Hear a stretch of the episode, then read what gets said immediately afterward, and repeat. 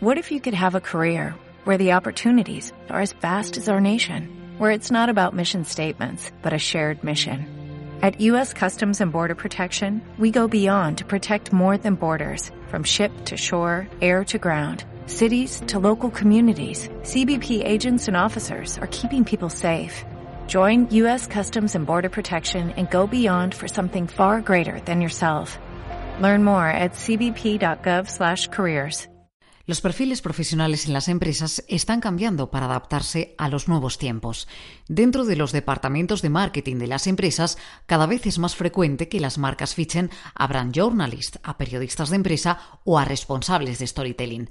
El motivo es que las marcas necesitan a profesionales capaces de escribir la historia de su empresa y sobre todo a profesionales que sepan saber contarla. ¿Y por qué? Pues porque el poder de las historias de marca es mucho mayor al de cualquier producto o servicio. Su impacto es más notable en un mundo saturado de ruido e información en el que se desenvuelve el usuario. Además, las historias permiten crear vínculos emocionales entre el consumidor y la marca, y cuando un consumidor te quiere y se convierte en tu fan, simplemente es tuyo. Ahora bien, ¿para siempre? Evidentemente no. La conocida experiencia de usuario es clave y en esto nos dan una gran lección marcas como Netflix o Amazon. ¿Serías suscriptor de Netflix si cuando decidieras irte te dijesen que tienes que pagar todo el año igualmente porque estás suscrito? ¿Comprarías en Amazon si te rechazase devolver un producto? Parte del atractivo de Netflix reside en que permite a las personas entrar y salir de su plataforma de abonados cuando lo consideren conveniente. Amazon te pone delante todas las facilidades del mundo para imprimir la etiqueta de devolución y puedas reembolsar aquello con lo que no estás satisfecho.